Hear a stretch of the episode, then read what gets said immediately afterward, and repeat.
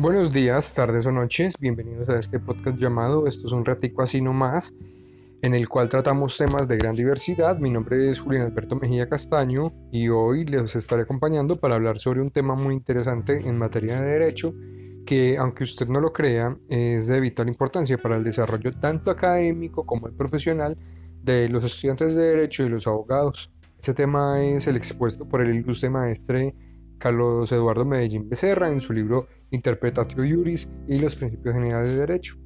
Así que por favor, póngase cómodo, tráigase un café que vamos a platicar.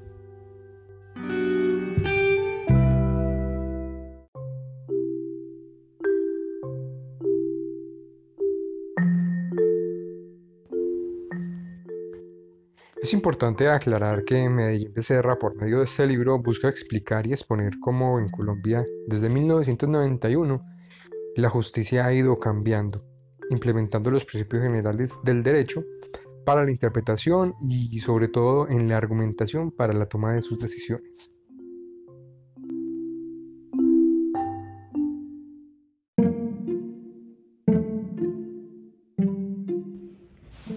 Expresa pues el maestro Medellín Becerra algo de suma importancia, y es que los principios generales del derecho no se inventan, no se crean. Estos son descubiertos por el mismo juez. Pero, ¿cómo hace este para descubrirlos? Bueno, el juez emplea la autoritas iuris, siendo esta, para que se entienda de mejor manera, eh, el saber socialmente reconocido. Pero, ¿cómo es esto? ¿Cómo se da esto de la autorita juris? Pues es que es la sociedad la misma que los acepta, acepta los principios. Y esto no porque se le imponga, se le imponga a la fuerza o los imponga a alguien más. No. Esto es debido a que las mismas la poseen, hacen parte de su estructura, como dice el autor, están en su esencia y en su espíritu. Mi opinión frente a esto es que el saber socialmente reconocido no solo hace parte de la sociedad, sino que encuentra en ella su génesis, en la sociedad su fuente, su razón de ser. ¿Qué quiere decir esto? Que cada sociedad entonces tendrá saberes socialmente reconocidos diferentes y diversos. Y es acá donde comparto con el maestro la opinión de que no son rígidos, al contrario, son dinámicos y cambiantes.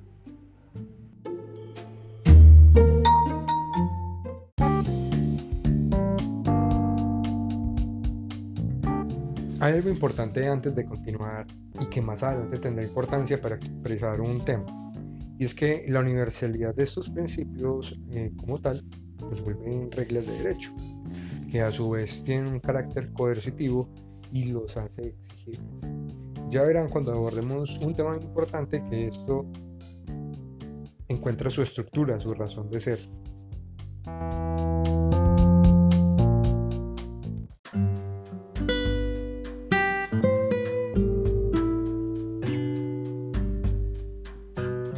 Para continuar hay que abordar el tema de la autoritas. ¿Y qué es la autoritas? ¿Con qué se come esto? ¿Qué? Bueno, esto es fácil de explicar y voy a citar al profesor Medellín Becerra. Y él dice que la autoritas no es más que la autoridad y ya. Sin embargo, hay que aclarar que la autoridad, la autoridad como tal, en la antigua Roma se vinculaba a su vez con prestigio y honor. Estos reconocidos por la sociedad y se le reconocía a las personas que ejercían funciones de ius. Pero, ¿qué es el ius? Bueno, en la antigua Roma, Elius, citando de nuevo el profesor Medellín Becerra, explica que era tres conceptos, eran tres cosas. Era uno, vivir honestamente, no hacerle daño al prójimo y darle a cada quien lo que corresponde. Sin embargo, esto no tendría una razón de ser si no fuera por la lex. ¿Y qué es la lex? La lex no es más que la ley. Y en la antigua Roma, hace 2000 años, la podríamos haber encontrado en las 12 tablas. Pero ¿por qué es importante esto? Bueno, porque es el primero, el ius, el encargado de interpretar el segundo, a la lex.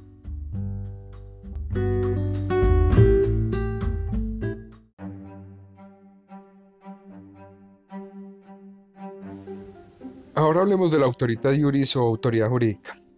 ¿Qué es? Es el saber socialmente reconocido como tal. Todo esto emanaba en una época bien interesante, en la República Romana, época en la cual mucho del mundo conocido en ese entonces eh, era conquistado por la fuerza. Pero ¿y en qué quedaba la convivencia social? ¿Cómo se llegó a la conquista de esto? Bueno, eso se construyó, como explica Medellín Becerra, por medio de la fuerza de las ideas y de la razón. Es acá entonces donde juegan un papel primordial y fundamental los juristas y los pretores peregrinos, ya que es con ellos que se termina por configurar la autorita iuris. Pero, ¿por qué se configura con ellos? Bueno, un buen ejemplo sería el del pretor peregrino, quien se encargaba de reconocer convicciones populares como tal, ¿sí? Y no solamente eh, hacia la representación de la autoridad política de ese entonces.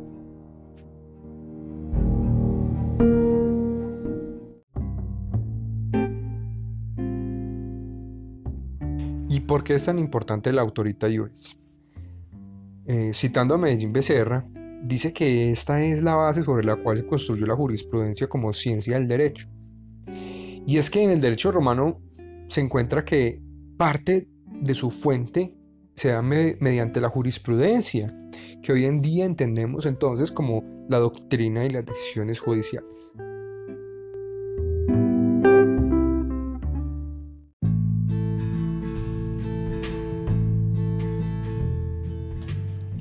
Por qué la importancia entonces de este concepto? Pues porque por medio de la autoridad es que se le quita el monopolio de la interpretación jurídica a los sacerdotes y a los funcionarios. Estos tenían en su poder la potestas, valga la redundancia, que no era más que el poder socialmente reconocido, pasando así a manos de personas con prestigio, con saber, con conocimiento práctico y lógico, que la misma comunidad terminaba reconociendo y respetando, lo que generaba que lo que estos expresaran se acatara. Es así pues que la interpretato iuris dejó de ser una actividad religiosa como tal, expresa Medellín Becerra, y se convierte así en el derecho, en una actividad científica.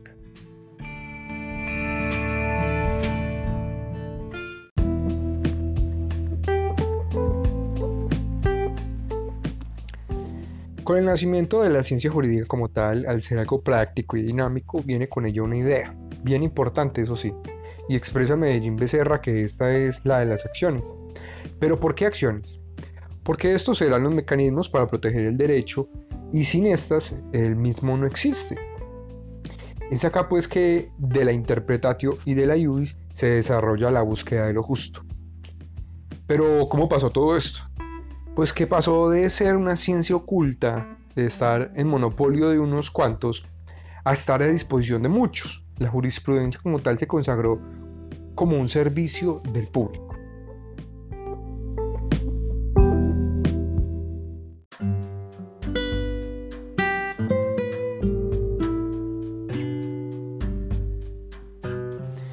Así pues, se fueron desarrollando escuelas, se forjaron expertos y se dieron encuentros entre muchos puntos de vista que dieron bases a la ciencia jurídica como tal.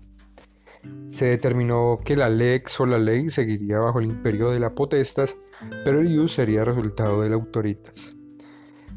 También de todo esto, el saber del derecho o jurisprudencia comenzó a emanar por medio de tres expresiones.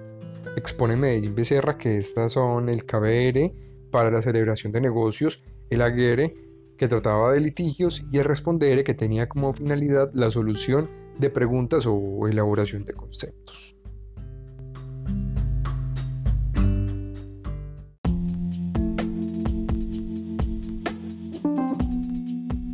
Hablemos entonces de la interpretatio, ya que es una labor bien importante incluso cotidiana, y es que de esta hay incluso una variedad de sujetos que todo el tiempo están interpretando normas.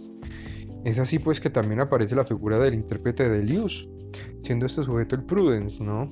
Conformando así la figura del jurisprudence, teniendo como labor no otra que la de revelar la norma, escudriñar lo que ella es, para así aplicarla en una situación determinada en un momento determinado. Fue pues de la interpretación de los juristas que fueron emanando, como explica el maestro, patrones o pautas de validez universal, dando origen a principios generales que no tuvieron finalidad otra que la de integrar e interpretar el derecho como tal. Y es que es bien interesante como la actividad misma de interpretar una norma emana otras normas y aunque suene redundante, son normas para interpretar normas.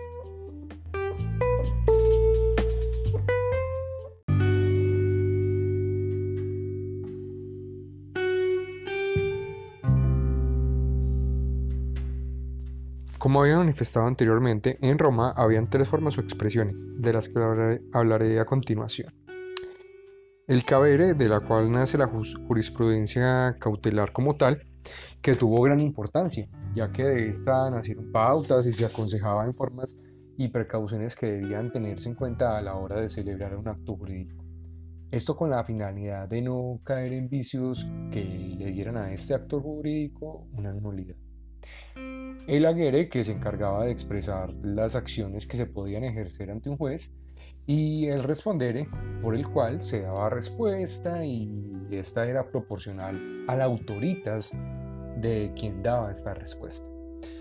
Para estas, el jurista debía desarrollar la interpretación, la cual, a falta de existencia de un código o de leyes generales en Roma, eh, emanó en, en la ratio iuris y encontraba soporte así en la autoritas del jurista.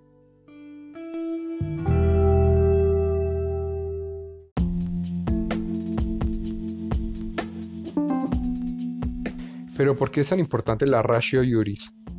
porque por medio de esta es que se comenzaron a desarrollar los principios generales del derecho, esas reglas generales de aplicación general o universal. De este trabajo minucioso encontramos que muchos principios siguen vigentes hoy en día, por ejemplo, el principio de buena fe, el enriquecimiento sin causa, la responsabilidad civil y extracontractual, el contrato es ley para las partes, entre muchos otros. La importancia de estos radiquen que son transversales a todas las ramas del derecho en la actualidad.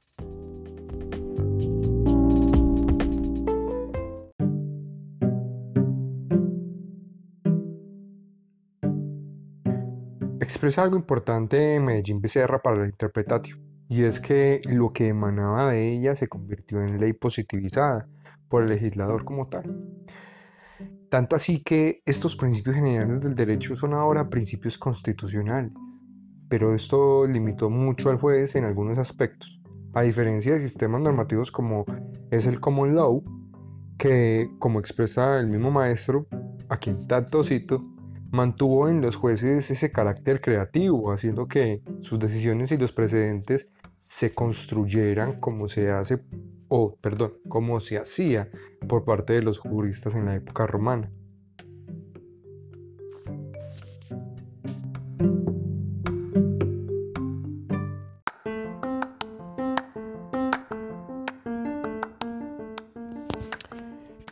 Para continuar es indispensable comenzar a hablar de la interpretación jurídica en Colombia. ¿Pero por qué? Esto debido a que Colombia a partir de la Carta Magna de 1991 todos los jueces son jueces constitucionales y la aplicación de los principios generales del derecho en la interpretación jurídica eh, irradia a todas las jurisdicciones. En Colombia los principios generales son interpretativos, en otras ocasiones son creadores o incluso integradores de derecho, afirma Medellín Becerra. Así pues, cabe aclarar que la interpretación se ve limitada a las normas positivas en lo que a lo civil, laboral, penal, contencioso administrativo, tributario, contractual, extracontractual y, electoral se refiere. ¿Esto con qué finalidad? La evitar la arbitrariedad judicial.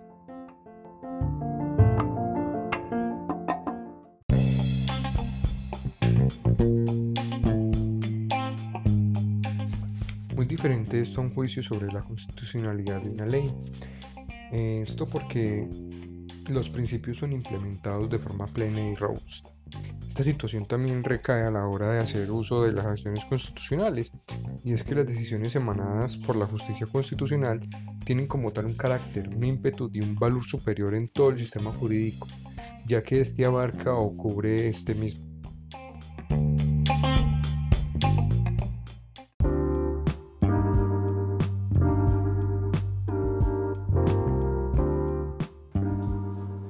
Aclarar algo antes de continuar y finalizar, y es que hay unas cuantas polémicas con respecto a los principios. La primera, de Kelsen-Hesser, en la que se expresa que hay principios fruto no solo de los jueces, sino también de operarios jurídicos distintos, siendo estos los que emanan de la moralidad y de la costumbre. Está también la polémica de Hart y Dorkin, en los que aparece la penumbra siendo esta nada más y nada menos cuando una norma es abierta o llana. Lo que hace es que tenga una falta de claridad o exactitud, por lo que el juez debe emplear criterios no normativos, como es la moral o los principios morales reconocidos por la sociedad, pero eso tiene un carácter delicado, ya que puede llevar al juez a tomar una decisión totalmente apartada del derecho, siguiendo convicciones colectivas que terminan vulnerando y afectando directamente principios constitucionales. Eso sí, conlleva también consigo una carga argumentativa en el derecho. Finalmente encontramos la polémica de Dworkin y Alexi. En esta se conciben los principios como normas y que por ello no solo brindan orientación, sino que obligan al intérprete. Esto ocasiona que haya jerarquía entre los principios, lo que conlleva una ponderación sobre casos en los que la interpretación se vea en conflicto. Esto evidencia que los principios como tal tienen funcionalidades políticas y sociales abarcando no solo la protección de derechos fundamentales, sino ayudando a que estos se expandan y terminen por consolidarse dentro del derecho. Acá se configura entonces una verdadera interpretación Ioris.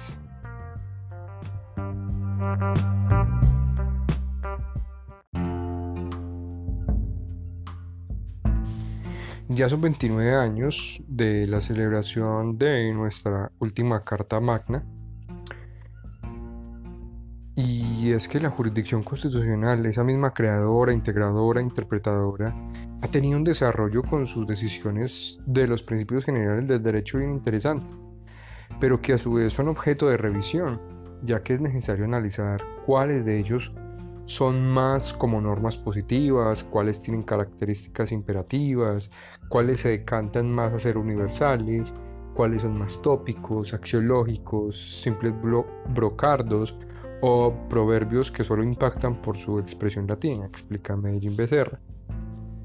Todo esto es bien importante porque la Corte Constitucional, por ejemplo, termina legislando y es que esta puede, aunque suene medio absurdo, pero es que ella es la guarda de la Constitución, cuida su integridad por medio de la interpretación, juzgando las leyes, protegiendo los derechos e incluso yendo más allá. Y este más allá no es más que la utilización de principios jurídicos. Esas funciones son las que ya hemos abordado la integrar, interpretar, crear derecho. Así pues, descubre la Corte, por su jurisprudencia, lo que se hacía en la Roma de hace dos, dos milenios, nutriendo así la realidad económica, política y social de esta sociedad.